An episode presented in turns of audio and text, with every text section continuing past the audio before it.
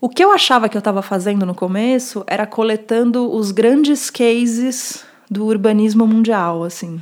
Mas com o tempo eu fui entendendo que o que faz uma cidade para as pessoas é quando as vocações dessa cidade podem emergir, podem acontecer. O que, que são as vocações de uma cidade? Elas têm a ver com o território, com o clima, com a geografia, com a forma do rio, se é, tem muita montanha ou se é mais plano, ou, ou se o rio é mais largo, ou se ele é mais fino, ou se são muitos rios, ou se são poucos. Isso vai mostrando um pouco da condição daquele território. Quando a cidade que está em cima desse território está em harmonia com essas condições, algo muito interessante acontece. São Paulo está em cima de 1.500 quilômetros de rios e riachos que foram canalizados e estão correndo debaixo do asfalto. A gente está brigando com essa vocação da cidade. A gente podia agora pegar um barco e ir até o Parque do Ibirapuera. Mas a gente não, não, não pode, porque o rio está escondido.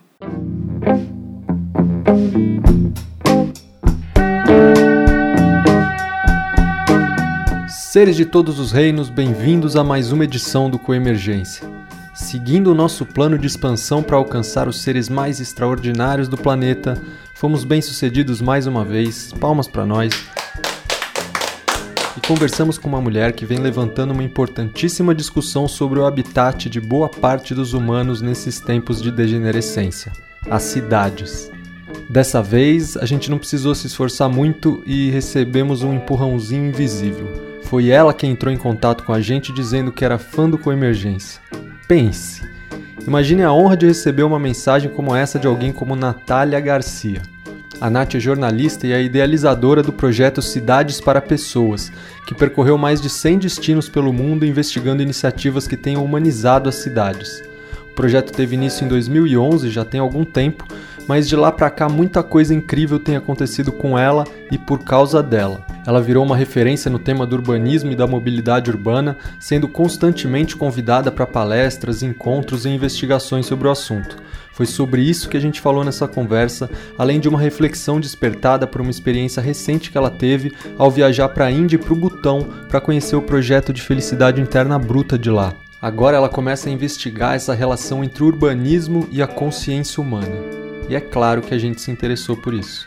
De antemão, Pedimos desculpas pelo bairrismo e excessivo foco nessa já autocentrada cidade de São Paulo, mas é que a Natália vive aqui, a gente vive aqui, então é natural que a gente acabe usando o nosso habitat como exemplo. O raciocínio que ela explora, no entanto, se aplica a qualquer cidade, então fica o desafio para você pensar em como a sua cidade, a partir dos pontos que a Natália levanta, poderia se tornar uma cidade para pessoas. Entre muitos beijos enviados ao longo do programa, a Natália ficou devendo um, bem especial, e agora a gente aproveita essa introdução para reparar essa falha e mandar um beijo para nossa riquíssima Betina. Você aí do outro lado pode pensar que sabe de quem eu tô falando, e eu vou deixar você pensar o que quiser, porque afinal a mente é livre. Com emergência no ar, sejam felizes. Estamos no ar com emergência 11 chegando na sua telinha, no seu fone de ouvido. Hoje, uma manhã de quinta-feira, estamos em casa com a minha esquerda, Alisson Granja. Como vai? Oi, gente. E aí, Dani? A minha esquerda também, Manuela Laranjeira, mas ela tá de saída, tá dando um tchauzinho aqui com a mão. É mais, Manu. A minha direita, Kaline Vieira. Muito bom dia gente, bom dia. à direita de Kaline está Marcos Teles. Bom dia, pessoal. E hoje, então, temos a alegria de estar recebendo em nossa lavanderia nossa agora amiga Natália Garcia, jornalista. Nath, muito bem-vinda, muito obrigado por aceitar o nosso convite. Obrigada também. Na verdade, eu sou fã do Com Emergência desde que lançou, então eu estou me sentindo tipo no Jô Soares. Um prazer muito grande estar aqui. É, vocês é, ouviram, né? É impressionante, porque a Natália, assim, eu estou seguindo a Natália já faz bastante tempo. É, esse projeto que ela idealizou, Cidades para, Cidades para Pessoas. É, conheci isso na época da gestão da Haddad, se eu não me engano, aqui em uhum. São Paulo. e a Natália ficou muito, teve muita evidência com esse projeto, apareceu em muitos lugares e foi uhum. o que me despertou também para começar a olhar para a cidade de um outro jeito. Então, é, quando ela mandou mensagem para a gente elogiando com emergência, foi eu já me tremi todo e depois, a gente, depois a gente foi conversar. Então, assim, muito felizes de, de estar recebendo. E Nath, queria que você começasse falando um pouco exatamente sobre esse projeto, assim, para caso alguém não conheça, o que, que é o seu projeto e o que seria uma cidade para as pessoas, assim, como seriam as cidades se as pessoas fossem as prioridades. Queria que você a, a gente pudesse entrar no papo por aí. Uhum. Ótimo. Então, é... uma cidade para as pessoas é algo que eu não vivi até meus 26, 27, 28 anos, assim, né? Então, eu tenho essa narrativa bem paulistana, nasci nos anos 80, a década que os portões baixos viraram portões altos, que muitas casas foram demolidas para prédios serem construídos, que tinha um paradigma muito grande mudando assim em São Paulo. Então, é, a minha relação com a rua sempre foi uma relação de medo e de proteção, né? E aí eu fui, fui viver a vida, fiz, fiz faculdade de jornalismo e fui trabalhar. É, eu, tra eu fui repórter de trânsito na, numa rádio, um dos meus estágios, assim. E era, era uma coisa muito abstrata. Eu ficava olhando para uma tela, monitorando onde tinha trânsito na cidade e fazendo boletins de trânsito. Eu era aquela pessoa que fala: a Marginal Tietê agora tem 900 quilômetros de condicionamento, desde a Ponte Piqueria até a Ponte do Limão. Errava nome de, nome de ponte, assim, errava. Porque eu não tinha uma relação com o mundo real, né? Eu tava. E aí eu fui vivendo e. E aquilo que eu mais gostava, né, no jornalismo, eu fui ser jornalista por causa do Tintim, né? Eu queria, eu queria viver essas aventuras, eu queria ir para a rua, eu queria viajar. Mas eu ficava dentro de uma sala fechada, apurando coisas por telefone e, e pegando muitas horas de trânsito no meu dia. E, e aí foram aparecendo sintomas de que eu vivia uma vida doente. Sintomas dentro de mim. Né? Eu estava com quase obesidade, queda de cabelo, desmaiando quase toda semana. É, eu tinha um apelido um pouco mórbido no meu trabalho, que era Tombinho porque eu desmaiava muito. Você vê que o pessoal pegava leve, assim, né? É, eu estava vivendo, então tinha essa doença dentro, mas tinha uma doença fora também, né? Eu passava perto de um rio, eu sentia um fedor horroroso. É, eu, eu saía de casa, eu ficava parada atrás de um volante horas, estava todo mundo com raiva, gritando, buzinando tinha, um, tinha uma doença dentro e fora de mim, assim, na cidade que eu vivia, né? E aí, um dia eu, eu entendi que alguma coisa precisava mudar na minha vida e eu escolhi fazer essa mudança no meu meio de transporte. Não estava nem um pouco preocupada com nada para além de mim, né? Não estava pensando que eu ia poluir menos, ou ser um carro a menos, ou ser muito legal para o mundo. Era comigo o negócio. E eu comecei a ir de bicicleta para o trabalho. E aí foi como se uma nova dimensão se adicionasse à realidade. Então eu parava na feira para tomar um caldo de cana, assim, porque de carro, às vezes você passa, você vê uma feira, mas você passa, né? Você vê uma loja que tem uma cara de legal, mas você nunca para lá porque nunca tem lugar para estacionar. Você vê uma viela que parece interessante, mas você nunca sabe o que tem lá dentro. De bicicleta é mais fácil, né? Você entra na viela e sai, você para na loja, e às vezes ela nem é tão legal. Foi assim, um pouco uma loja que eu sempre passava e falava, nossa, deve ser incrível, era horrorosa, assim. E, e parava na feira, tomava um caldo de cana e fui me conectando com os bairros que eram altos na cidade, com os bairros que eram baixos, com, com elementos que eu não prestava atenção, assim, né? Não, não prestava atenção mesmo fui entendendo que que, que era isso que chamavam de espigão da Paulista, porque de fato é uma grande montanha que divide a cidade no meio e o, o, os dois vales dessa grande montanha são o Rio Tietê e o Rio Pinheiros. Eu nunca tinha entendido isso direito, eu entendi com o meu corpo quando eu comecei a pedalar. E aí eu tinha férias para tirar no trabalho e fui para Bogotá. Queria ir para um lugar onde eu pudesse levar minha bicicleta dobrável e, e e explorar a cidade. Na verdade, eu ia para Buenos Aires, teve a gripe suína, cancelaram a minha passagem e o destino mais barato da América Latina era Bogotá. Nem sabia o que era Bogotá, assim, né? Fui para lá desavisada, como que ano diz. foi isso? 2009. Uhum. Como diz minha amiga Fernanda, eu fui para lá desavisada. Tô falando o nome dela porque ela é fã do Coemergência também.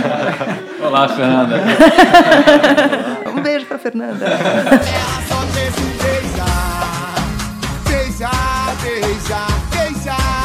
É, cheguei lá e hum, descobri que tinha tido uma revolução urbana. Dois prefeitos, o Antanas Mocos e depois o Henrique Penelosa, mudaram tudo em Bogotá. Mudaram o sistema de transporte público, construíram muitas ciclovias, criaram a, a ciclo cicloruta, se eu não me engano. Não, cicloruta é como eles chamam ciclovia. Criaram a ciclovia, que para eles é o que a gente chama de. É, esse circuito de avenidas que se fecham aos domingos para a gente andar de bicicleta, uhum, sabe? Uhum. Que nem tem na Paulista aberta, Sim. mas tem, tem circuitos maiores assim que se fecham em São Paulo. Eles tinham isso já em 2009 lá. E o que estava acontecendo lá era um movimento de orgulho das pessoas que moravam lá querendo mostrar essas mudanças. E um movimento de muitos é, projetos criativos aparecendo.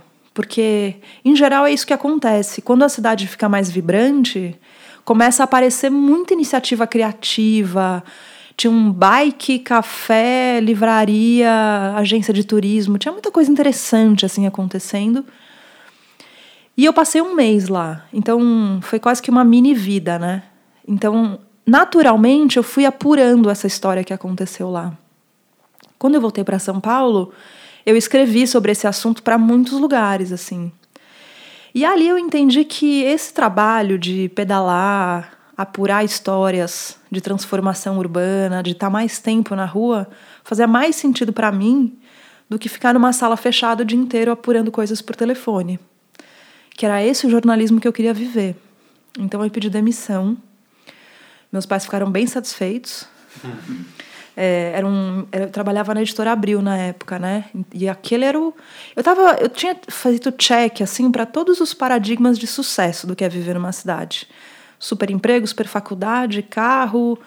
Só que eu estava muito infeliz, né? Então ali eu fui começando a ir desmanchando essa vida de plástico, né? Ela foi começando a derreter, assim.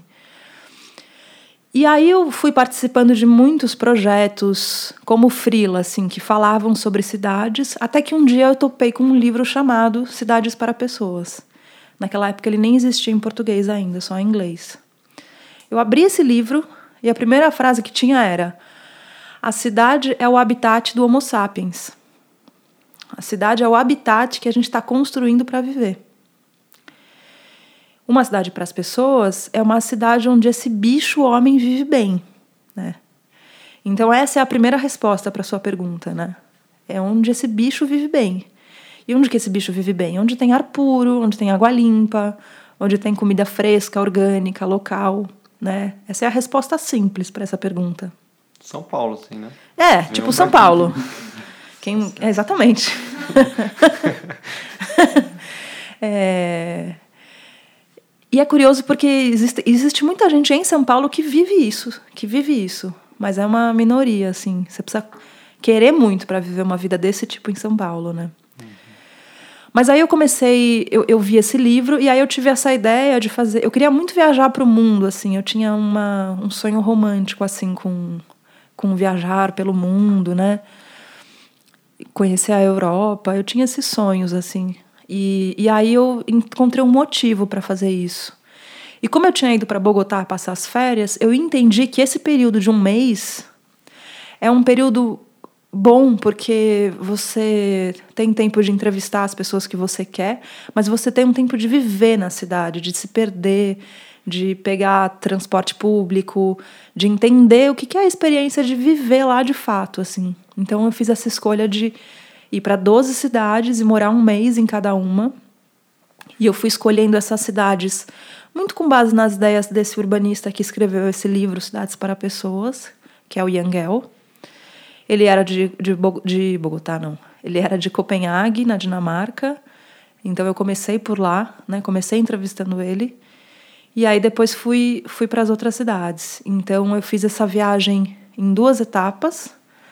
Primeira etapa eu fiquei seis meses viajando nas seis primeiras cidades. Depois eu voltei porque eu recebi um convite para participar da Bienal de Arquitetura em São Paulo.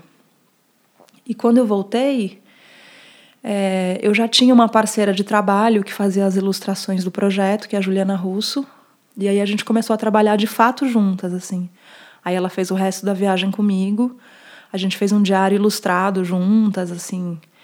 E, e a Ju trouxe muito o olhar de artista dela, né? Ela prestava atenção em coisas que, que eu não via muito, assim.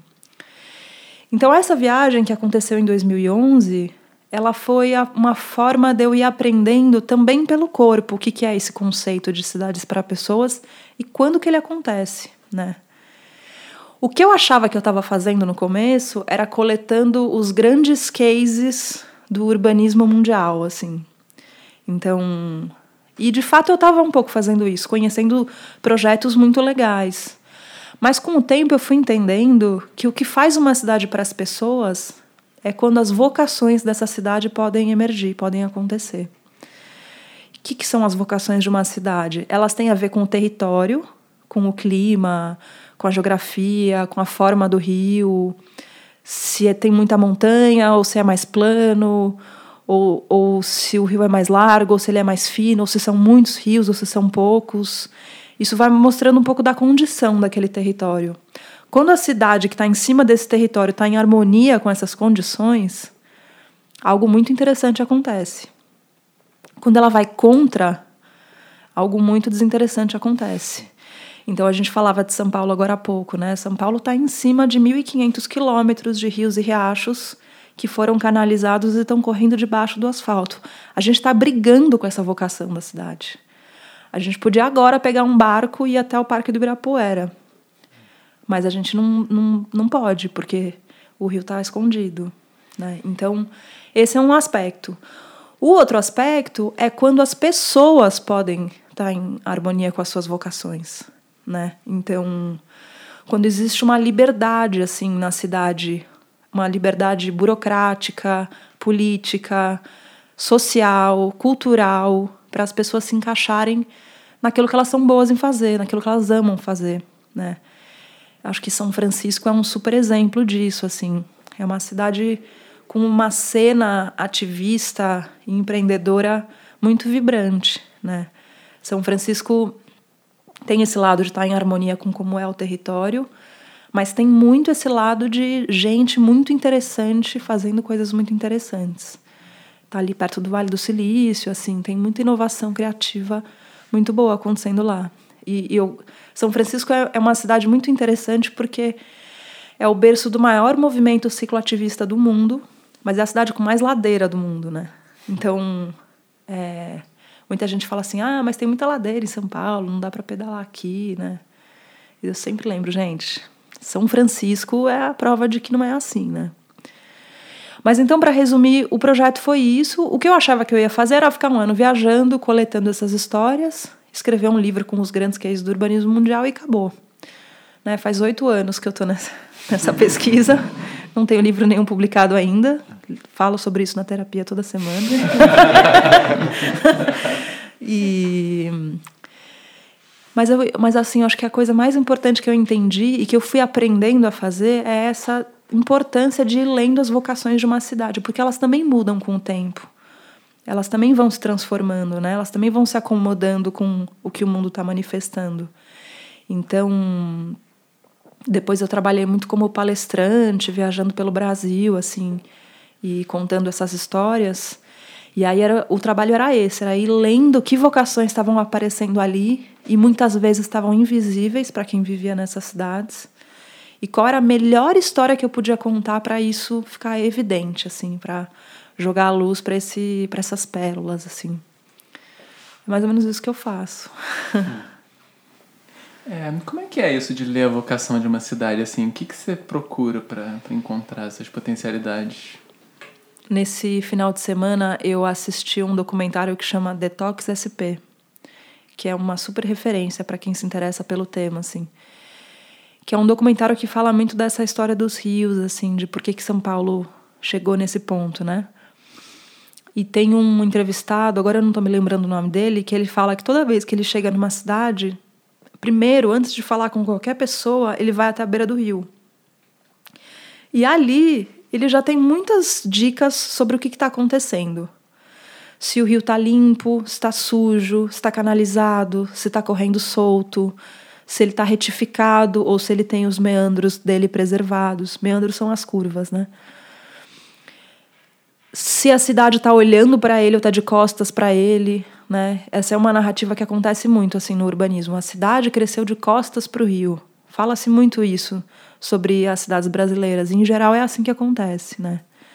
Então, esse é um sinal evidente, assim. Você precisa procurar qual é o rio da cidade e ir lá dar uma olhada para ver o que que que está acontecendo. Eu sempre saio andando um pouco sem destino, assim, para ver como é que, que a cidade me conta, assim. Se tem sinalização só para carro ou se tem para pedestre também. Se os carros param para atravessar a rua, se tem muita faixa de pedestre ou pouca, se tem muita gente andando na rua ou pouca, se as fachadas dos prédios estão muradas e olhando para mim com uma cara de bravas, assim, do tipo, chega perto para você ver o que acontece. ou, ou se tem uma fachada, tem, os urbanistas chamam isso de fachada ativa, né? Mas uma fachada que tem atividade, assim, que tem coisas acontecendo. Se tem playground, se ele está ocupado ou se ele está vazio. Isso é um super indicador, assim. Playground vazio, oficina do diabo. Não tem um ditado assim. é, esse é um super indicador, assim, porque cadê as crianças, né? Onde que elas estão? Se tiram a, o, playground e colocam uma, uma, bandeira enorme, também pode ser um indício de alguma Exatamente. Coisa. Fica a dica, hashtag Largo da Batata, hashtag tava errado, hashtag Fora Dória. é, não, exatamente. Que, para quem não sabe, acho que vale a pena contar essa história rapidinho, que o Largo da Batata, em São Paulo, tinha um parquinho feito pelo Erelab, que é a empresa que constrói imobiliário para crianças de um dos jeitos mais geniais no mundo, assim, porque eles inventam mesmo um mobiliário que adere ao terreno onde vai ficar. Não é nada pré-fabricado, assim, eles desenham para aquele espaço e, e propondo movimentos novos, assim, no corpo das crianças. E esse parquinho foi removido e uma bandeira do Brasil gigantesca foi, foi hasteada ali pertinho, assim. Então, o é, que, que, que se quer com esse tipo de ação, né? Mas então, voltando para o que, que eu procuro. Então, então, tem esses sinais, assim. Eu preciso andar um pouco solta primeiro, assim. Ou pedalando ou a pé. Aí eu vou pedindo para algumas pessoas. Aí que antes de ir para a cidade, eu sempre vou procurando que movimentos estão pensando a cidade e por onde. Então, às vezes, tem uma turma que pensa em como ocupar os terrenos vazios, os terrenos públicos vazios com parques. Às vezes, tem uma turma cicloativista. Às vezes, tem uma turma olhando para os rios. Que turmas são essas e por que, que elas estão aparecendo? E aí eu vou passear com essas turmas. Então, eu peço para eles me levarem para eu ver a cidade deles também. E, em geral, eu tento me hospedar na casa de alguém. Eu prefiro do que ficar num hotel. E eu prefiro do que alugar um Airbnb, assim, eu, eu gosto de ficar na casa das pessoas. Quando elas estão afim, né? Que... então, quando eu, quando eu fui para a cidade do México, por exemplo, lá ainda pelas cidades para pessoas, a gente ficou hospedado no galpão de um coletivo de arquitetos e ativistas e empreendedores criativos. E foi muito bom estar tá lá. Porque porque todo dia a gente saía para pedalar com eles assim e e a gente acabava pedalando por lugares que a gente não, não descobriria sozinho. Assim. Tem coisas que você não desvenda sozinho. Você precisa de alguém que tem essa disposição para desvendar a cidade, né? Porque isso também é uma qualidade rara, assim, alguém que se mete nas vielas, que de repente descobre uma vila antiga, que tem esse gosto assim por fazer isso, que vai, eu gosto de pensar assim que tem esse gosto por ir vendo os avessos da cidade, sabe? E é, é, nesses avessos, em geral, tem alguma informação muito rica, assim.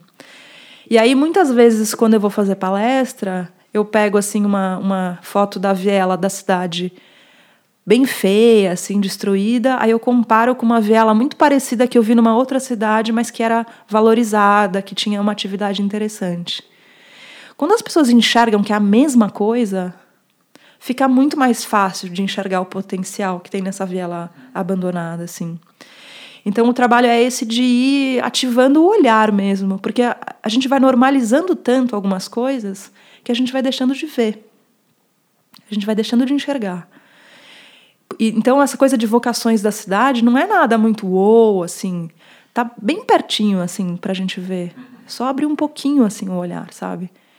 Então, acho que é isso. Esse que ela falou, lembrou do, do olhar apreciativo, né? Do, do Lamarche, que dava pra fazer um link é. tanto para pessoas quanto para cidades. É a mesma lógica de visão.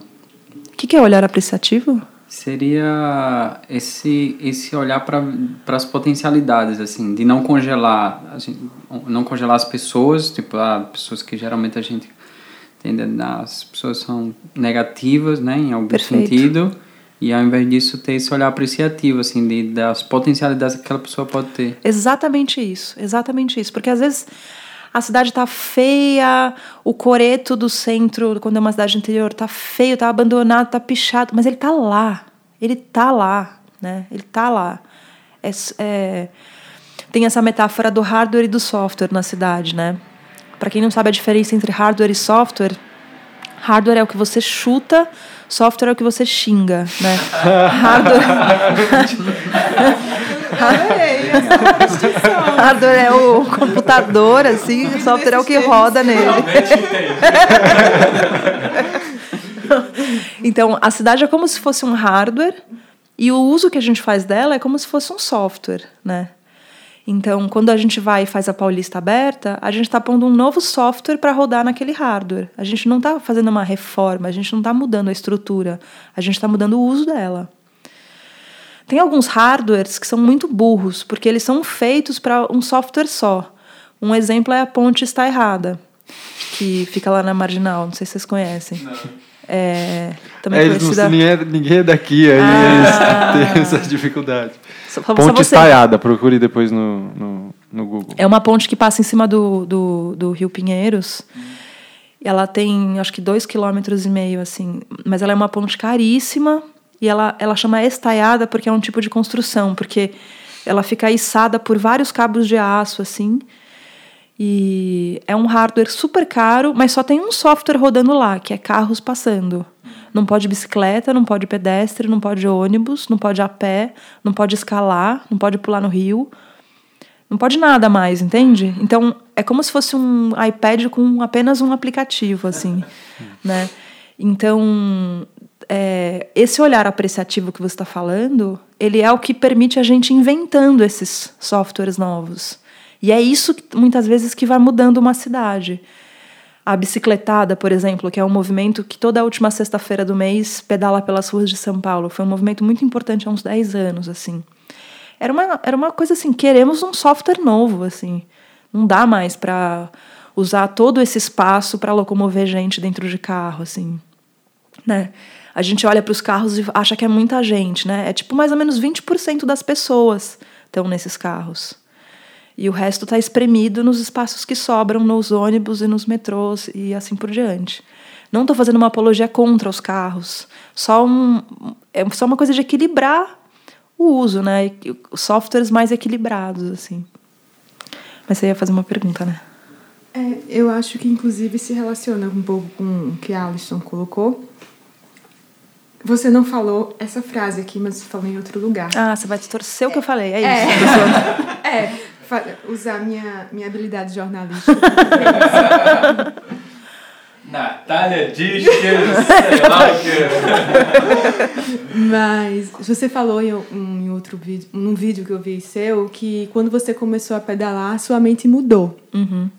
Né? E, e eu fiquei pensando é, até que ponto o, contrato, o contato com o outro, o contato com o diferente, com as diferenças, produziu uma alteração na sua mente e naquilo que você era, né? E você foi se tornando outra coisa a partir desse olhar. E aí, pegando o link com essa ideia das vocações, é, eu suponho, e aí eu quero ouvir você falar sobre isso, né? Que vocações suas que você nem reconhecia, elas foram emergindo, e do mesmo jeito, nesse olhar para a cidade, a, cidade foi ganhando outras vocações que você não enxergava, mas que elas estavam ali. Uhum. E aí acho que tem uma coisa entre um, um, um processo interno da nossa própria mente e do mundo, né? Que se relaciona nisso. Né? Gênia. É, eu era uma pessoa, eu tinha muito medo do que era diferente de mim, né? E eu não tinha clareza disso, mas a verdade é que eu tinha muito medo do que era diferente de mim, do que eu entendia que era eu, né? E então, por exemplo, moradores de rua eram, eram quase um sinônimo de perigo para mim, né? Aí teve um dia que eu tava pedalando com uma amiga minha, que é a Marina, beijo Marina, aquelas que ficam mandando beijo pros amigos. Ela só quer beijar,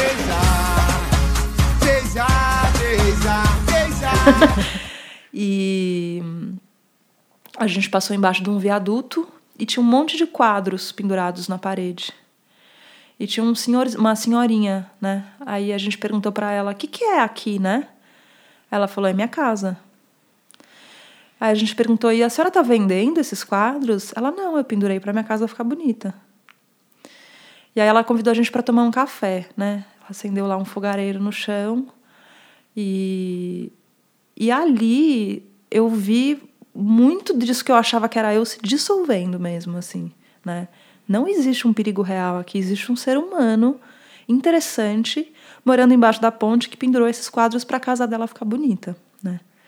Ela era esposa de um catador de, de resíduo reciclável e tinha uma história linda de vida, era uma pessoa linda, era uma pessoa super digna, super íntegra, muito mais do que muita gente que estava no meu círculo, assim, muito mais do que eu, em muitos sentidos.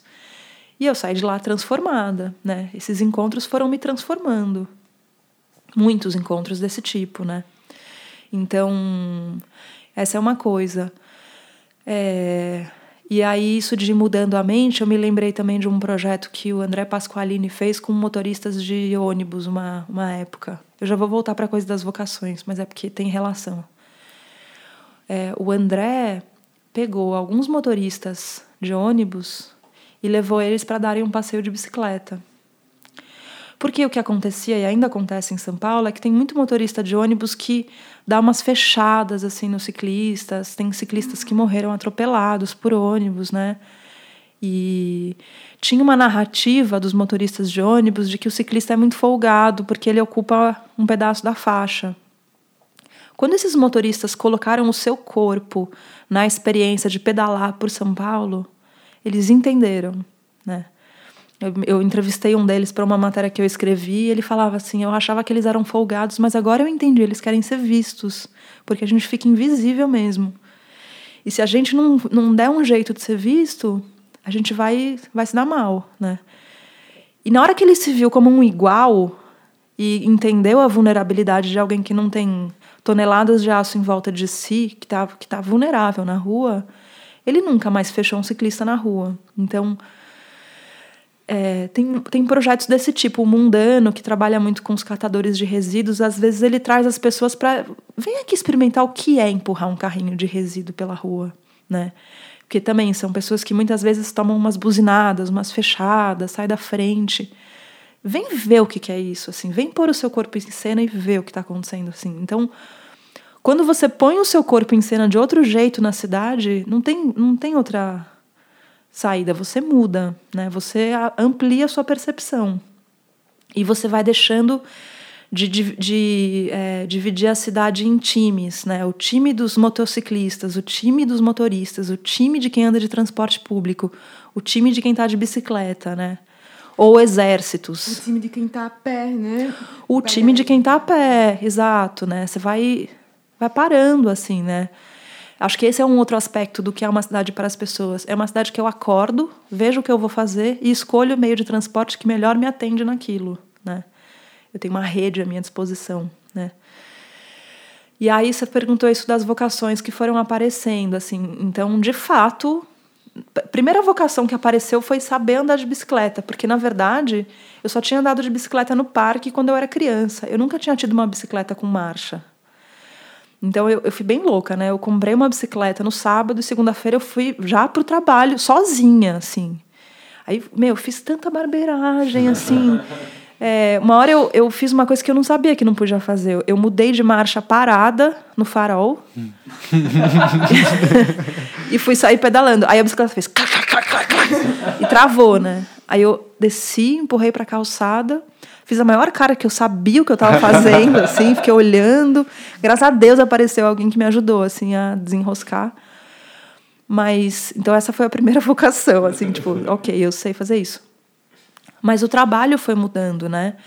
Porque antes o jornalismo acontecia de um jeito meio programático para mim. Então o que eu faço é apuração, o que eu entrego é reportagem. Os lugares que publicam reportagem são jornal, revista, site, rádio. E de repente eu comecei a fazer palestras, eu comecei a fazer consultorias para a indústria. É, eu fui chamada pela prefeitura de Buenos Aires para fazer um treinamento com 200 pessoas do departamento de planejamento que queriam aprender o que é o valor da escala humana e como fazer escolhas a partir desse valor, né? É, a escala humana é, uma, é um termo que aparece no urbanismo contemporâneo, que é a escala do corpo humano, assim. O que, é confortável para o corpo humano? Porque, às vezes, desenhando a cidade, você desenha uma quadra enorme, né? Porque vai caber um prédio grandão lá. Mas isso não é uma distância confortável para o corpo humano passar, né? É, é, o tempo que o semáforo fica aberto, se você precisa correr muito, esse tempo não está na escala humana, né? É, a, a passarela de pedestres Quase nenhuma está na escala humana em São Paulo. Muita gente prefere correr e atravessar a avenida do que subir uma escada, andar pela passarela, descer a escada e chegar no ponto de ônibus.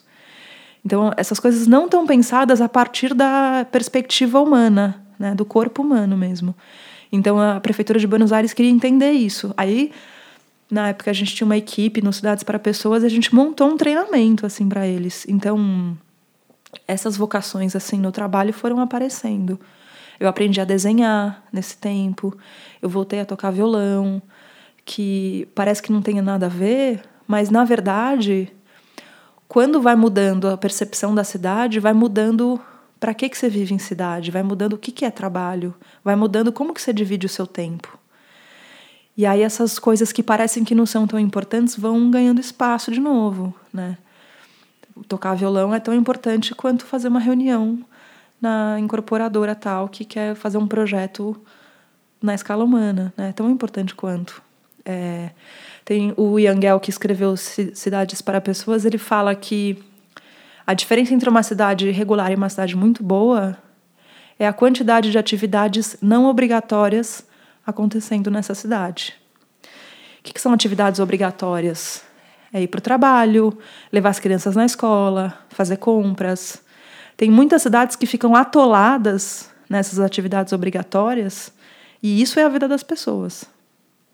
Quando começa a aparecer gente ocupando o playground, o parquinho de tarde, indo correr na beira do, do rio, é, indo fazer piquenique numa praça, quando esses usos não obrigatórios começam a aparecer, é um indicador de que a cidade está melhorando, né? Então, é, isso vai abrindo espaço dentro da gente, assim, para ser mais plural.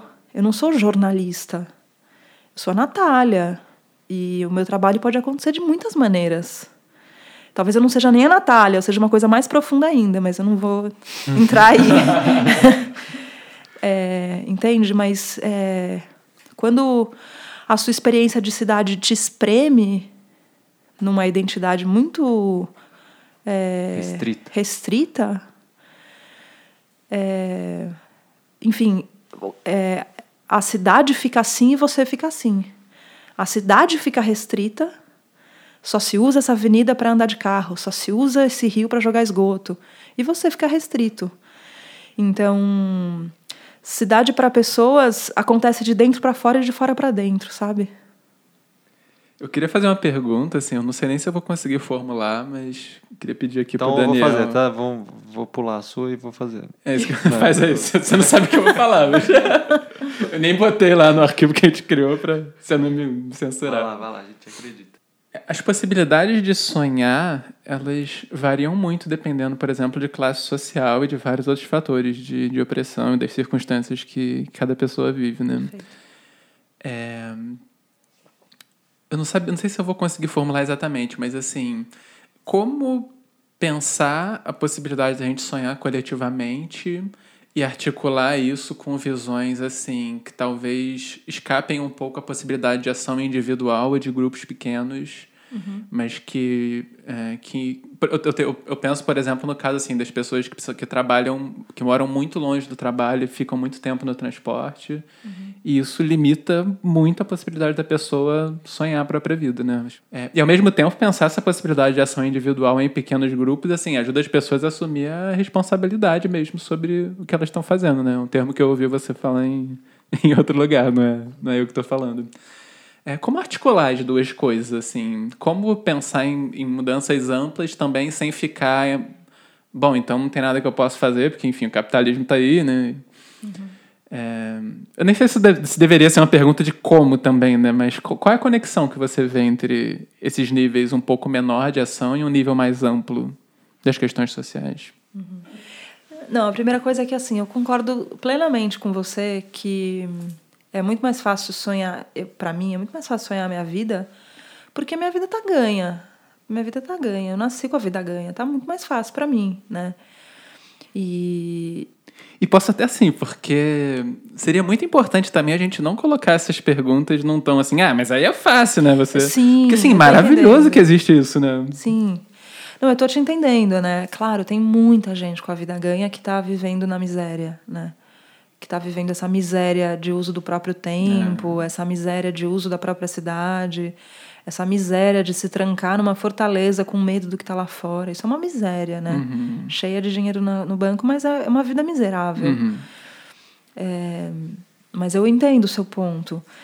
Eu acho que a primeira coisa é que está acontecendo um movimento muito interessante com os jovens das bordas. Eu nem gosto muito da palavra periferia, assim eu prefiro, prefiro falar a borda, porque é a, é a borda do que a gente demarca como território, assim, né? É, de, de pessoas que que estão quebrando com o padrão geracional de ir até o centro da cidade, assim, buscar o seu trabalho ou a sua oportunidade e ficar lá e fazer lá, né? Dois exemplos que me vêm são é, o André Doc Capão, que é do Capão Redondo, que, que é um garoto fabuloso, assim, eu sou bem fã dele. O André quase teve, quer dizer, ele teve uma overdose de cocaína, assim, é, muito séria, e também tinha um uso bem é, difícil com maconha, e, e largou, né? E, e ele criou um canal de YouTube, que é a TV Doc Capão, contando histórias positivas do Capão Redondo, porque o Capão Redondo aparecia muito na mídia, sempre como um lugar de vândalos, de bandidos, de. Lembrei de você falando de bandidos no, na edição uhum. com emergência.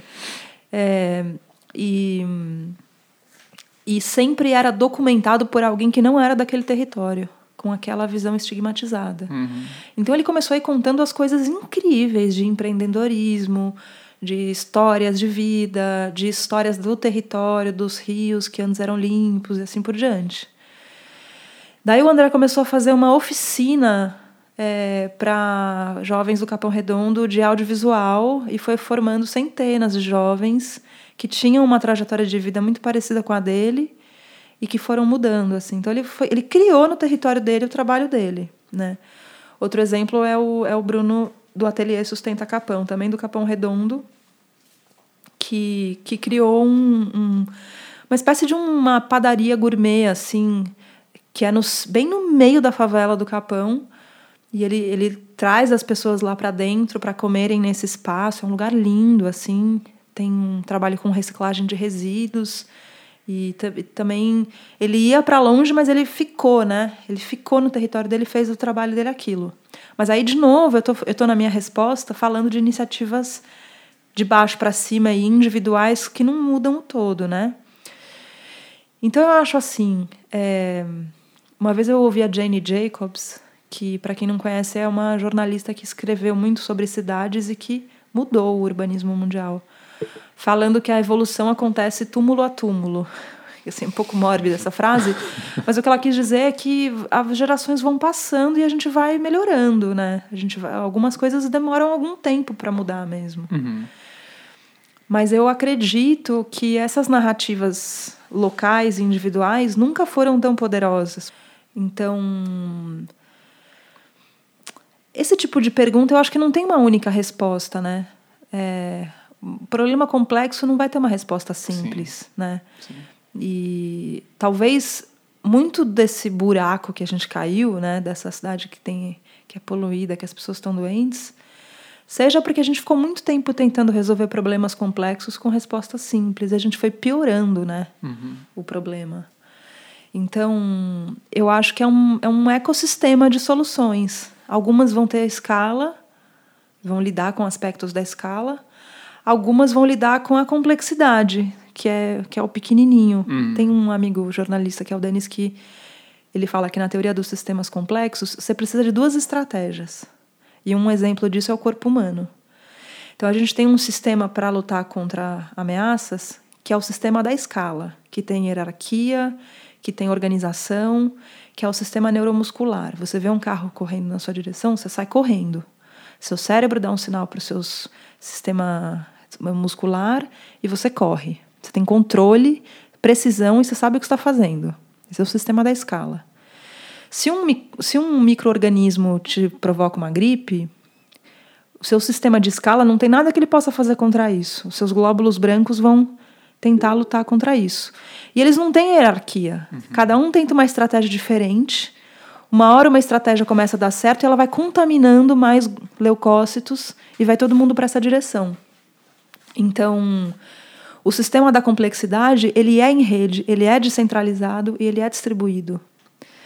A gente precisa dos dois, uhum. né? A gente precisa dos dois se combinando. Às vezes é pela escala que você é pela complexidade que você pressiona a escala. Às vezes a escala dá a direção e a complexidade responde. Uhum. E a gente vai se organizando assim, né? Talvez a grande lição da Jenny Jacobs tenha sido feito a, a gente entender que a cidade não é uma equação para ser resolvida. A cidade é muito mais um jardim que precisa ir sendo cultivado ao longo do tempo, com plantas que vão aparecendo novas, outras que vão se extinguindo. Com, é, um, é um ecossistema mesmo, assim, é complexo. Então, por mais que seja muito tentador responder esse tipo de pergunta com uma resposta que daria uma ótima aspa, na, a verdade é que não tem uma única resposta para isso, uhum. eu acho. Nath, queria fazer. Oi, Dani.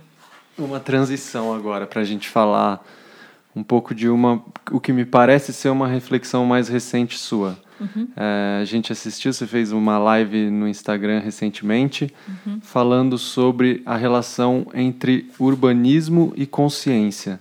E foi uma coisa que eu ouvi de você pela primeira vez quando você estava fazendo uma apresentação sobre essa viagem que você fez no mês passado para conhecer o Butão e o projeto de felicidade interna bruta do, do país, e depois você foi para a Índia também, e que você, nessa apresentação, falou para a gente de como a cidade é um reflexo da consciência das, da, das pessoas, das mentes que estão ali. Uhum. Queria que você falasse um pouco para a gente sobre isso. O que, que você uhum. tem pensado em relação a isso? O que, que você viu no Butão que te despertou para isso? Uhum.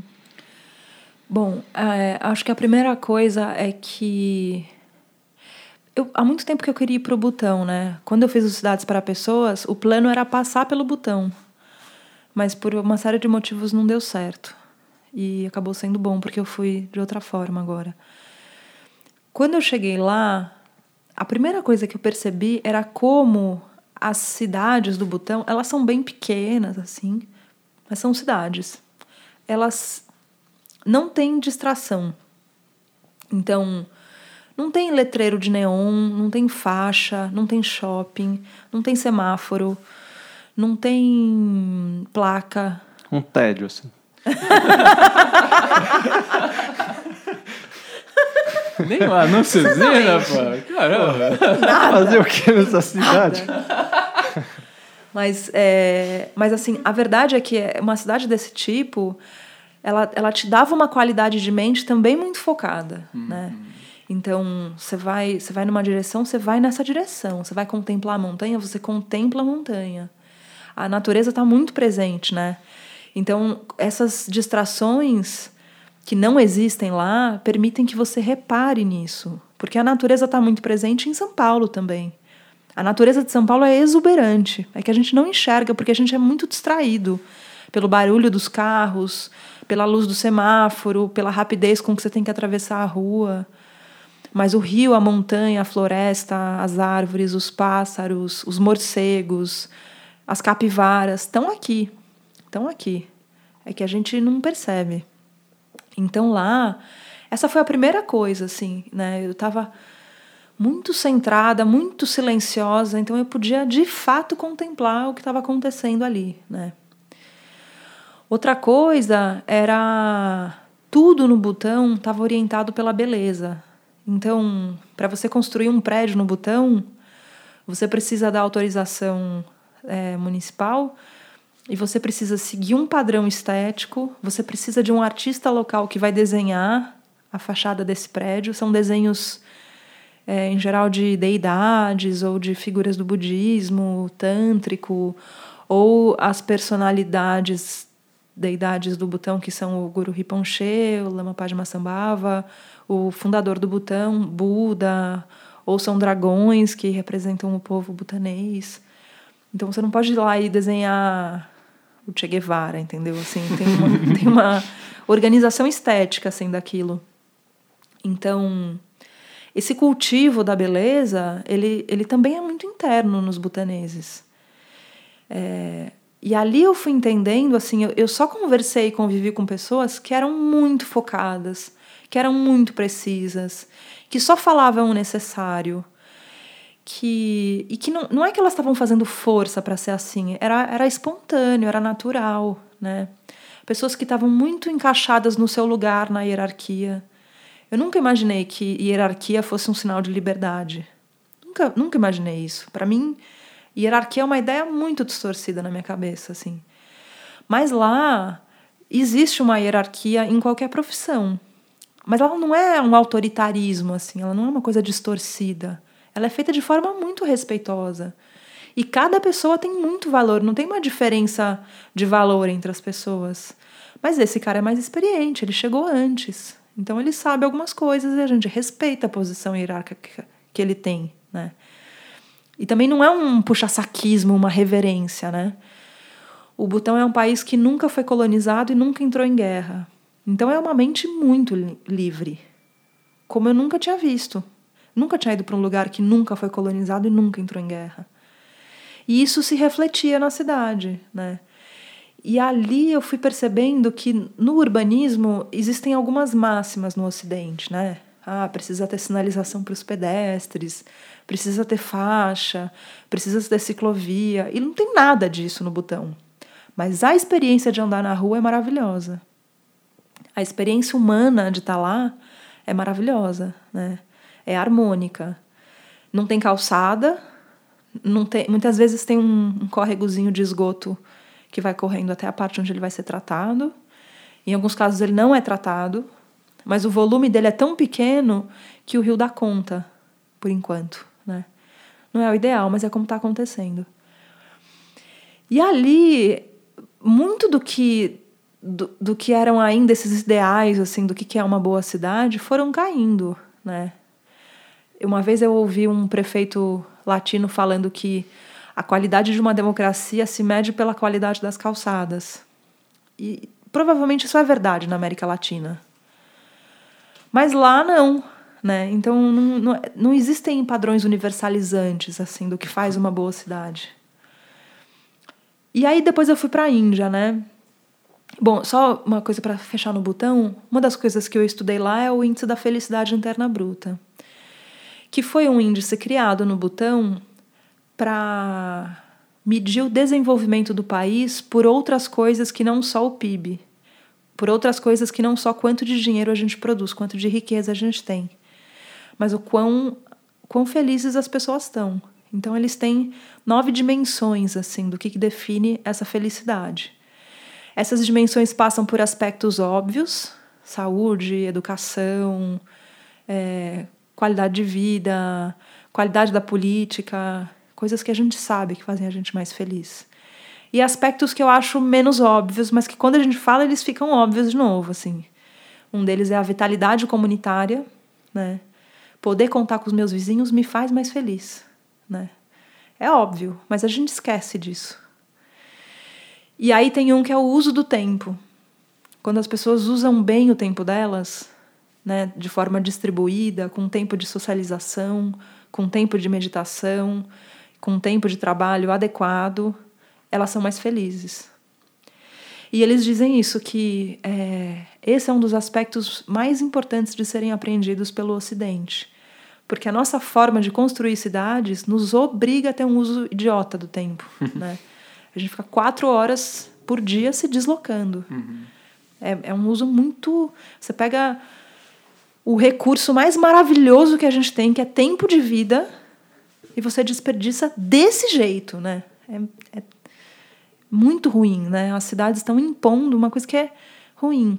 Talvez porque a gente não meça isso, porque a gente só está medindo o PIB. Então, o Butão desenvolveu essa métrica.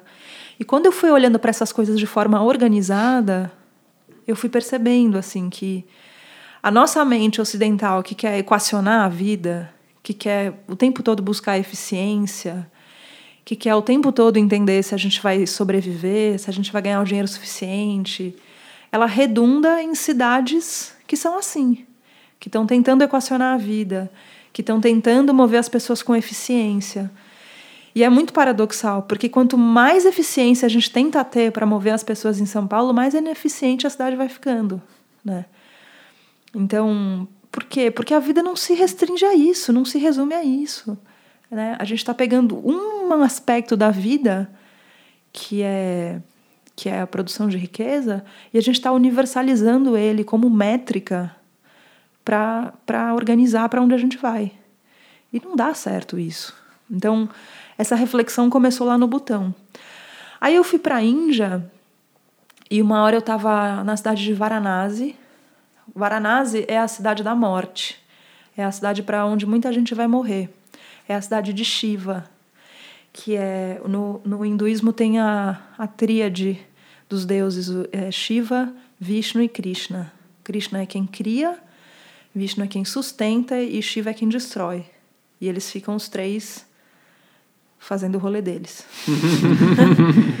é, e, e, e, o Shiva é, é, o cara que põe fogo em tudo e sai dançando e sai destruindo o que precisa cair, né? Então, na cidade de Shiva, que é Varanasi, tem os crematórios, por exemplo. Muita gente vai para lá ser cremada, ou é levada para lá para ser cremada. Muita gente vai para lá morrer, né? Vai para lá viver seus últimos dias. Então, a, a beira do rio é o lugar onde tudo isso acontece a beira do rio Ganges, onde, onde os crematórios acontecem, onde as rezas do Arati, que é uma cerimônia do fogo, acontecem.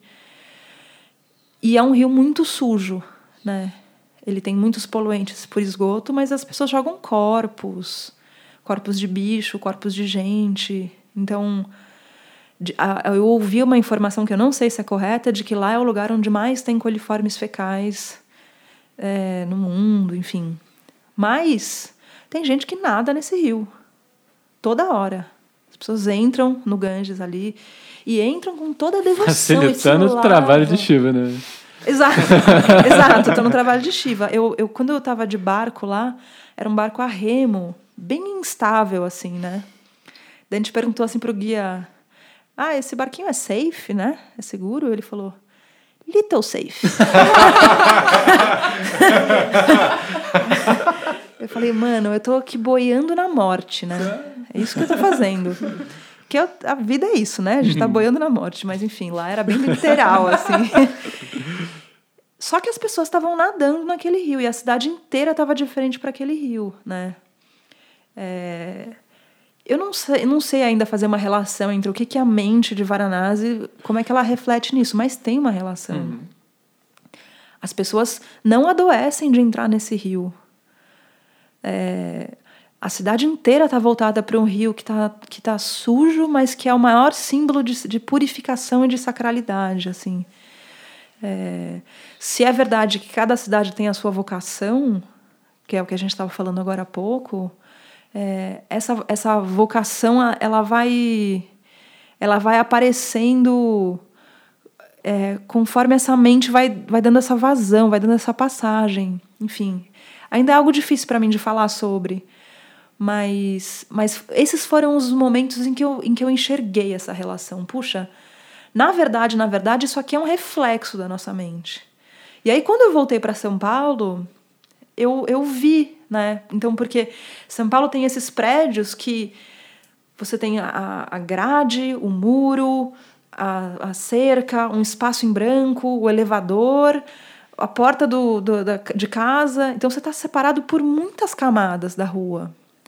E assim é o nosso ego, né? A gente tem uma camada de vergonha, de orgulho, de vaidade, tem uma dor atrás de tudo isso, tem uma criança ferida que a gente está carregando até hoje atrás de tudo isso. Tudo isso nos separa das pessoas, que nem, que nem acontece na estrutura dos prédios. Nos rios que estão canalizados, né? as águas são um símbolo das nossas emoções. Quando a gente está canalizando e concretando os rios de São Paulo, a gente está reprimindo as nossas emoções. E aí, quando elas vêm, elas vêm num grito e numa mão esquecida em cima da buzina, com, com, como um trovão, assim, uhum. que está reprimido, né? E aí ficar um gritando com o outro no trânsito no fundo, é, são duas crianças querendo colo, né? Mas que não tem condição nem de elaborar que é isso que está acontecendo, né? É... Então eu fui percebendo assim que, que, que é um espelho. Na verdade, olhar para a sua cidade é olhar para o espelho. E quando a sua mente vai mudando, você vai vivendo outra cidade de fato. Você três horas da tarde, pega a sua bicicleta e vai até o Parque do Ibirapuera, no caso eu. e você entende? É, a cidade também é muita beleza, também é muita natureza, também. Só que o uso imposto desse grande hardware que a gente chama de São Paulo me faz esquecer de tudo isso. E aí, por isso que também voltando um pouco para a pergunta que você fez, quando a gente vai hackeando essa vida de São Paulo, a gente vai reverberando sim, isso. Sim. Isso, isso é contagiante, né? Isso é contagiante. É, tem muita gente assim que me escrevia, que me, que me que lia as coisas que eu escrevia, que me falava: Nossa, você mudou minha cabeça. Você me contou que eu podia ter um trabalho diferente daquele. Por sua causa eu fui pedalar. Por sua causa eu fui prestar atenção no rio. Isso é contagiante. Então é um pouco por aí que eu vejo essa relação entre, entre a consciência ou a mente Sim, são coisas diferentes, mas, né? Esse mundo interno e esse mundo externo que é a cidade. Essa coemergência. é, eu tô lembrando um pouco, é, na minha experiência em outra cidade, que não é aqui, né? Que é João Pessoa. E como a gente é condicionado a uma série de coisas, né? Então a cidade condiciona a gente, mas a cultura, a economia, ela vai ditando e, e aí vem a coemergência, né? Tá tudo relacionado. E você falar, por exemplo, que às três horas pega que vai no Ibirapuera, para muita gente vai ser um absurdo, né? Ou uhum. um grande luxo, né? E pode ser que sim, mas não necessariamente. Uhum. E, e eu lembro que o meu trabalho fui fazendo escolhas profissionais que me levaram a poder trabalhar em casa. Uhum. Então eu tenho todo o bônus e todo o ônus dessa escolha, né? Uhum. Só tenho os bônus disso. E eu lembro que eu poderia ir para a praia pela manhã ou à tarde, era, sei lá, parava, atravessava a rua, ia na praia, e eu tinha vergonha. Imagina se um cliente pa passa e me vê de biquíni para a praia numa terça-feira, uhum. duas e meia da tarde, né? Meio que absurdo, né? E como isso me limitava, porque assim, uhum. eu trabalhava até 11 horas, meia-noite, então meu horário de trabalho tava, era alterado, não estava nessa lógica do que se espera de pessoas né, que estejam, num, que, são, que são adultas, que pagam suas contas e estejam indo para a praia uhum. ou indo para o parque. E a gente nem precisa trabalhar até 11 horas, meia-noite. Se eu fizer o meu trabalho, tá tudo bem, né? Também, Exato. Isso, mas enfim, é, E, mas eu ficava limitada, a um, eu não podia experimentar a vida de outra forma porque eu achava que era uhum, inadequado, uhum. né? E, e quantas vezes, e aí tem a questão que o Marcos colocou que eu achei super pertinente. Eu, assim, eu estava ouvindo e pensando nisso. Tá de parabéns. É. Não corta, Dani. mas, mas, assim, tem um ponto também do tentar experimentar coisas novas, né? Uhum. A pensar, será que eu preciso sub, me submeter a isso? E aí, não como uma referência, mas eu acho que é um exemplo. Eu, coloquei no grupo, inclusive, ontem o vídeo da Juju sobre uma experiência dela no sertão. Maravilhoso esse vídeo. Beijo, Juju.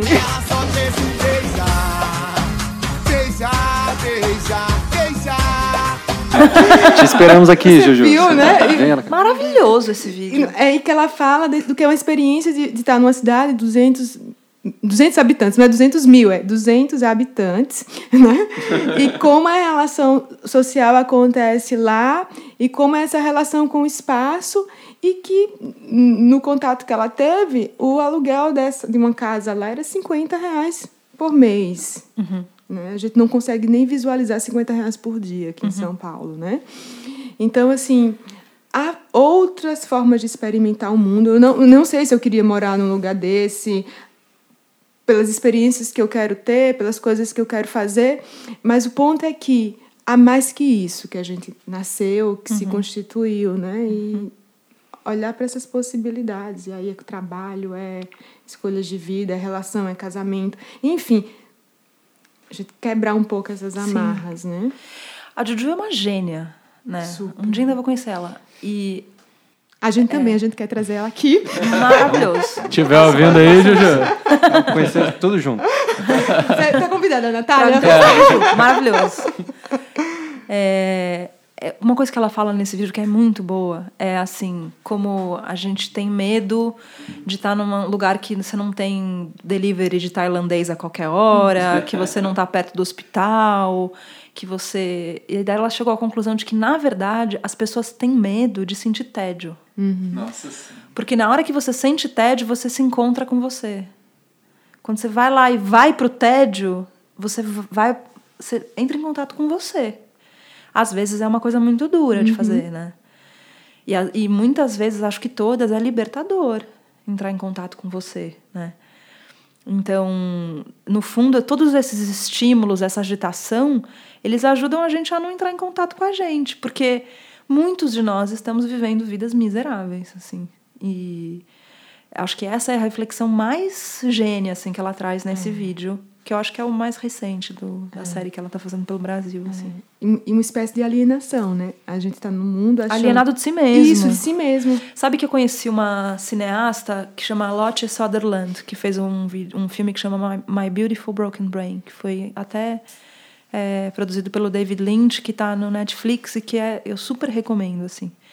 A Lotte sofreu um derrame cerebral e, e voltou desse derrame com habilidades cognitivas de linguagem limitadas. Então ela não lembrava o nome das pessoas e não conseguia ler nem escrever. E isso mudou quem ela era. Porque o que definia ela? Eu gosto de ler, gosto de escrever, gosto de viajar, gosto de. Sei lá, tinha cinco coisas que ela fala no filme e nenhuma delas eu posso mais fazer. Então, quem sou eu? Né?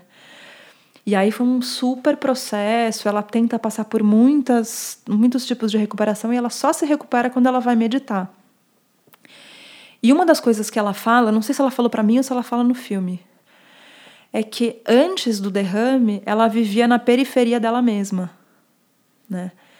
E, e como depois do derrame ela precisou entrar nesse centro, ela, ela precisou mergulhar e aí ela se descobriu cineasta, porque ela fazia outra coisa antes, né? Então agora está me vindo essa reflexão até de que se a cidade é um reflexo da consciência, essa, esse paradigma centro-periferia é um reflexo da nossa consciência também, porque é, é como se a gente vai criando uma periferia da gente mesmo, assim, a gente vai andando em círculos nela. Então, se a gente corre, a gente se esforça, a gente faz muito esforço para ser uma coisa que muitas vezes a gente não é, mas a gente acredita que é, a gente quer mostrar que a gente é. Então, e a gente fica andando em círculos, assim. E às vezes o que a gente precisa é relaxar, respirar, fazer um silêncio e, e se direcionando para esse centro, assim, com menos esforço e mais verdade. E, e aí fazer o trabalho que a gente tem para fazer, assim, né? Porque para que, que a gente vive em cidade? Para quê? Né? Por que, que eu não estou lá na beira de um rio limpo, não estou na floresta? Para quê? Para poder ser o que eu quiser. É isso que a cidade me entrega, a possibilidade de eu trabalhar com o que eu quiser. Uma concentração de oportunidades e de dinheiros e de. É só para isso. Se eu não estou usufruindo disso, o que, que eu estou fazendo aqui? Né? A Jenny Jacobs fala que o que, que é cidade, né? Essa é a pergunta que todo mundo. O que, que define uma cidade? É prédio? É concreto? É asfalto? É gente? Ela diz que cidade é o lugar onde se inventam novos trabalhos, a partir dos trabalhos existentes. Então, é, é isso que define uma cidade, é isso que faz uma cidade. E a cidade que não faz isso morre. Acho que o melhor exemplo disso é Detroit, que é uma cidade, uma das poucas cidades do mundo que pediu falência, porque ela era dependente da indústria automobilística, e aí apareceram outra, outros lugares no mundo mais inovadores fazendo isso. A cidade não deu conta de se sustentar e faliu, e colapsou. E quando Detroit colapsou, apareceu uma indústria criativa genial, ocupando os antigos galpões da indústria automobilística com centros culturais, com projetos de empreendimento criativo, inventando novos trabalhos. Então, assim, não é que todo mundo precisa inventar o seu trabalho, né? Mas se você não viver uma vida criativa, e viver uma vida criativa pode ser ser faxineiro ou ser escritor, assim. Mas se você não vive essa vida criativa, não faz sentido estar numa cidade, uhum. né? É o, é o, é o tem um urbanista que fala que a cidade é o grande projeto coletivo da humanidade. Só que ou a gente aprende a construir cidades que têm um design orientado pela vida, ou esse projeto vai dar muito errado. Uhum. Né? Qual que é a prova de que as nossas cidades não têm um design orientado pela vida? Que as maiores causas de morte do mundo têm a ver com, a, com, com as cidades. Doenças cardiovasculares, assassinatos, atropelamentos está construindo cidades que têm o design orientado pela morte. E eu estou falando só de seres humanos, eu não estou nem falando de outras espécies, uhum. assim. Então, estou me lembrando que o Keynes, economista do começo do século XX, deixou uma carta para os netos dele, falando: estou muito animado, porque a economia está crescendo, está muito vibrante, e quando vocês forem adultos, vocês vão precisar trabalhar umas oito horas por semana só. Porque a gente já tem tudo que a gente precisa no mundo. A gente já tem dinheiro suficiente, a gente já tem comida suficiente. Então, meu, vocês vão ver uma vida maravilhosa. E nós, que somos os netos do Keynes, não estamos vivendo isso. Errou muito. Errou rude. Errou rude. né? É, então, assim, só é isso que fecha a reflexão. Para que, que a gente vive em cidade? É para ficar parado quatro horas por dia no trânsito e fazer um trabalho que você não gosta e viver uma vida miserável e tentar esquecer disso vendo televisão, né? Enfim, acho e, que não. É, e uma cidade orientada, que aí você falou para trabalho, né? E ao mesmo tempo é, isso tem uma relação muito com a economia. E quando, de uhum. repente, isso, isso fale, como Perfeito. você fez, colocou o exemplo de Detroit, então parece que a cidade não tem sentido, porque as pessoas só estão, só vivem em função de uma relação de trabalho Exato. e de troca de dinheiro. Exato. E tem muito mais coisas para a gente fazer, né? E pensar, de experimentar na vida. E pensando agora nesse contexto que a gente não sabe o que é trabalho daqui a 10 anos. É. Exatamente. tudo mudando, o que, que a gente vai fazer com as cidades, é. né? Essas noções, o urbanismo fala sobre oportunidades. Eles chamam de oportunidade o lugar para onde você se dirige quando você sai de casa todos os dias, né? Em geral é trabalho ou escola. Uhum. Gente, isso, isso não vai valer daqui três minutos, né? Daqui três minutos isso vai estar obsoleto. Então, é, enfim, não, o mundo está mudando muito e muito rápido, assim. Ele, essa mudança não está igualmente distribuída ainda. Uhum. E talvez ela demore para estar. Tá mas mas está acontecendo.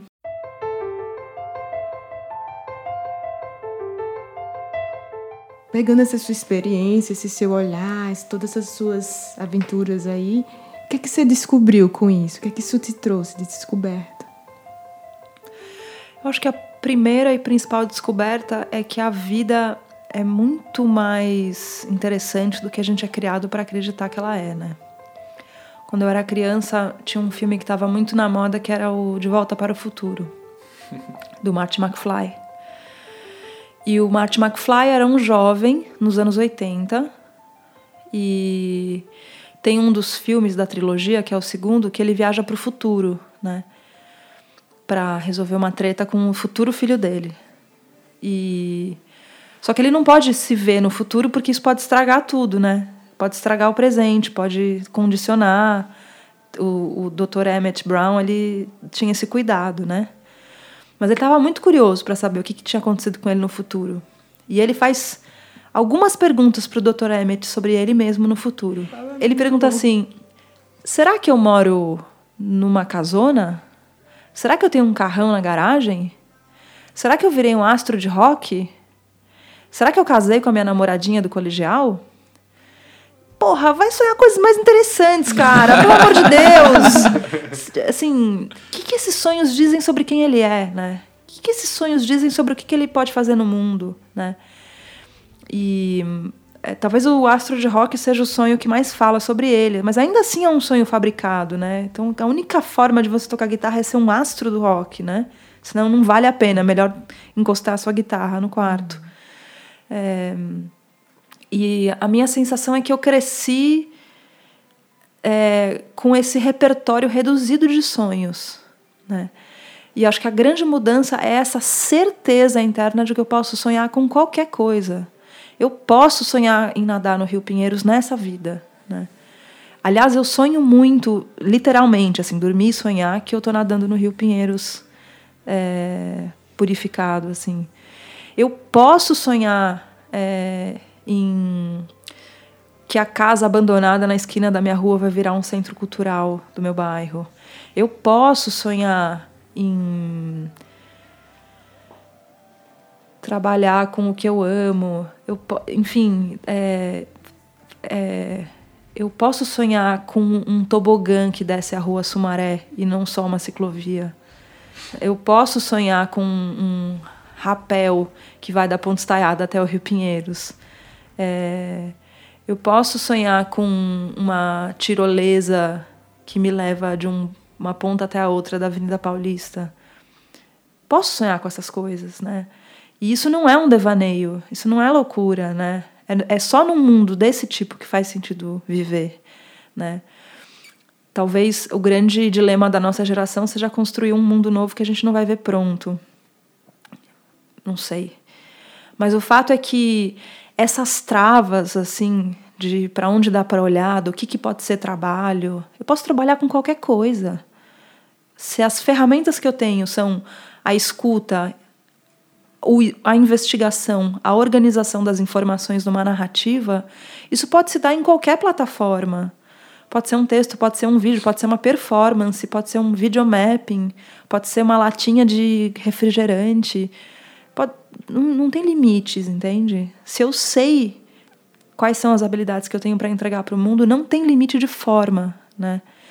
E isso vai ampliando um pouco, não tem limite de forma no espaço, né? No uso do espaço. Então, acho que essa é a grande mudança que aconteceu comigo, assim, essa essa capacidade de não me perder em como o espaço me conta que a vida deve ser, né? De sempre puxar um pouco, de, sabe, dar uma forçada um pouco mais. Por que eu não posso subir essa parede? Por que eu não posso entrar nessa viela? Por que eu não posso construir uma casa nessa árvore? E assim por diante, assim. Então, acho que essa foi a mudança meio filosófica, né? Mas... Essa resposta Não, com um pianinho no fundo vai ficar muito maravilhosa.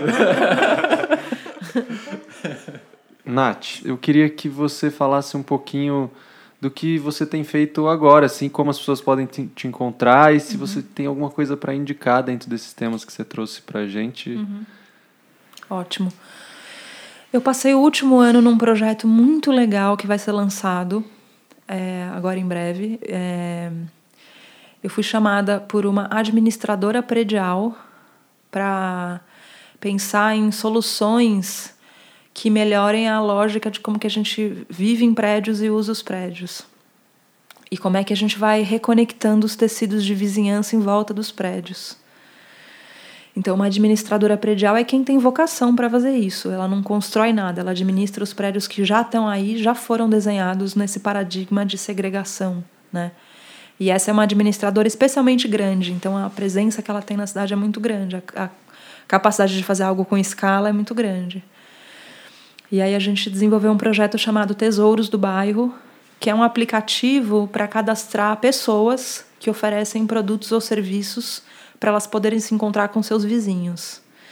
Então é, é, a, é a doceira do prédio da rua da frente, é o professor particular de física que está no prédio ao lado e que a sua filha está precisando porque ela está de recuperação. Essa, são esses matches, é como um, um Tinder de, de, vizinhos que fazem coisas muito legais. Assim. Necessidades, assim. né?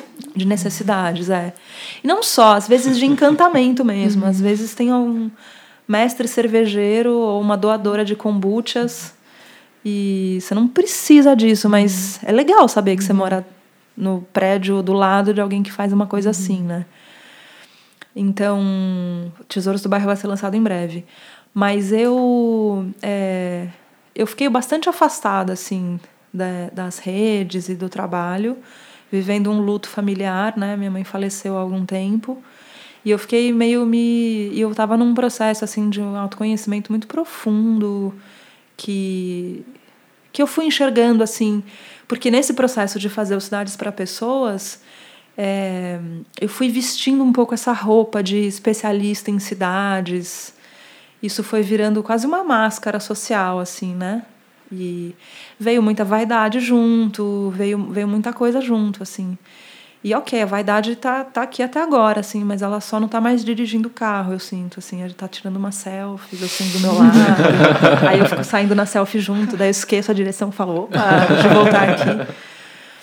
Mas então, eu fiquei um pouco afastada. Agora eu tenho feito lives semanais é, no meu Facebook pessoal, no Facebook do Cidades para Pessoas e no meu Instagram pessoal, que é o Natália F. Garcia. E, e planejo escrever um pouco sobre tudo isso, né? Foram tantas coisas vividas assim, e eu acho que essa reflexão sobre a cidade ser um reflexo da consciência é o que pega vários fragmentos de mim e une num, numa narrativa que eu gostaria de fazer, né? Porque eu não, não queria muito ler um livro que fala sobre histórias de revoluções urbanas, sobre projetos, porque isso fica velho muito rápido, né? Eu queria ler um livro que te ensina a olhar para a sua cidade, a enxergar essas coisas, a enxergar essas vocações. E quase que te ajuda a usar a sua cidade como uma plataforma de autoconhecimento, de repente, porque o que te chama fora, o que te faz brilhar os olhos, ou os problemas que te incomodam, dizem muito sobre você, né? Então, é, por que não usar isso a seu favor? É, então é isso as coisas que eu recomendo. É... Acho que deu para ver que eu estou num momento um pouco silencioso, assim. Eu não estou fazendo muitas coisas, mas eu estou com essas presenças, assim, no, no, no Instagram, principalmente. E, e, fazendo as parcerias que aparecem, assim, mas eu estou num momento um pouco mais recolhido ainda. E preparando esse livro. E as coisas que eu recomendo. Eu recomendo muito a leitura dos livros da Jenny Jacobs. Então tem o Morte e Vida das Grandes Cidades e tem um que eu adoro que é o Economy of Cities, que é onde ela fala isso que é a cidade é onde se criam novos trabalhos. É, eu recomendo para quem gosta de pensar as coisas em escala, eu recomendo muito um livro que chama E se os prefeitos governassem o mundo, que é um livro sobre como as organizações globais não deviam ser organizações de nações, deviam ser organizações de cidades. Porque o, os políticos das cidades, eles lidam com problemas. Presi o presidente e o prefeito são políticos com DNAs diferentes, né? o presidente tem uma plataforma ideológica, ele é contra ou a favor o aborto, ele é contra ou a favor a liberação das drogas. O prefeito lida com essas coisas. Então, o prefeito é um resolvedor de problemas. E a gente não devia ter uma ONU, a gente devia ter uma organização das cidades unidas, segundo esse escritor, né, que é o Benjamin Barber. Então, eu acho que esse livro ajuda a entender muitas coisas, assim. Eu estou muito viciada assim num livro que eu comprei há pouco tempo. Ele chama As coisas que você só vê quando desacelera. Ele é um livro pequenininho assim, de capa dura. Ele tem textos curtos lindas ilustrações que são silêncios assim entre um texto e outro. E ele fala de coisas um pouco genéricas assim, ele fala sobre estar tá vivo, na verdade. Mas é, ele, ele quase que te instrumentaliza para olhar para o mundo assim. Eu estou bem viciada nesse livro, estou adorando ele. E eu tô bem viciada. Agora eu lembrei de uma coisa que eu também amei que é um livro novo do Michael Pollan, que é um jornalista americano que é o meu maior ídolo dos jornalistas que estão vivos assim. Ele fez um livro que chama Como mudar a sua mente, que é um estudo sobre como as drogas psicodélicas podem ser é, um, um, um instrumento assim de evolução e de autoconhecimento. Ele começou estudando esse assunto porque ele viu que muitos doentes terminais estavam sendo tratados com LSD antes de morrer. Porque, com as ressonâncias magnéticas contemporâneas, eles descobriram que o LSD corta momentaneamente o funcionamento padrão das redes neurais do cérebro. Então é como se ele cortasse o seu ego durante um tempo. Para quem está muito perto de morrer, é um alívio, né? As pessoas morrem muito mais tranquilas. Então, a partir dessa investigação, o Michael Pollan entrou nesse mundo, assim, e é, esse é um livro sobre é, como que a nossa mente funciona, qual é a relação entre a mente e o cérebro, como é que essas drogas psicodélicas, na verdade, ajudam a gente a entender. Não, não que tomar drogas psicodélicas seja um, um elemento de autoconhecimento ou de evolução. Pode ser, pode não ser. Mas, mas elas alteram o nosso cérebro de um jeito que a gente consegue monitorar e visualizar e entender como ele funciona um pouco melhor. E aí isso me interessa muito, assim, porque existem paralelos literais que podem ser feitos entre a forma que o cérebro vai adquirindo quando os neurotransmissores circulam, eles criam quase um caminho, assim, quase um, um, uma uma trajetória mesmo, que fica gravada no seu cérebro. E cada cérebro tem a sua rede de caminhos. E as cidades também têm redes de caminhos, né? E muitos caminhos viciados, né? É, é, o mesmo trânsito todo dia na Marginal Pinheiros, né? Ele é como um vício que está gravado no seu cérebro, de ficar abrindo o Instagram toda hora. Então, então, esse livro me ajudou até nessa reflexão sobre consciência e cidade, assim, porque é, é muito parecido, né, o, o, dentro e o fora, e, e, nesse caso da, da imagem do cérebro e da imagem do mapa da cidade, é uma comparação literal mesmo. É claro, existem limites para essa comparação, assim, né, ela não é rigorosamente científica, mas, mas é uma metáfora bonita, assim, que ajuda a entender um pouco disso. Então, essas são as coisas que estão me encantando ultimamente. Muito bom. É isso então, Natália Garcia, muito obrigado pela sua presença. A gente espera que, como você já tem feito por aí, de despertar a curiosidade para as pessoas, a partir da sua curiosidade, a partir dessa transformação do seu olhar para as cidades, que a gente possa despertar para outras pessoas também. Muito obrigado. Seja muito bem-vinda para outras vezes. Valeu todo mundo. Obrigada também. Adorei conhecer a lavanderia. e eu também desejo que vocês façam isso, esse trabalho que vocês fazem tão bem, assim, de ajudar a gente a enxergar, entender melhor e fazer um melhor uso do mundo interno e do mundo externo também, né? Desses mundos que coemergem. É um prazer enorme estar com vocês. Obrigada mesmo. Obrigadão, nossa. valeu. Muito bom, valeu. Muito bom. Nos encontramos em 15 dias, se a impermanência permitir. Até logo. Hasta luego!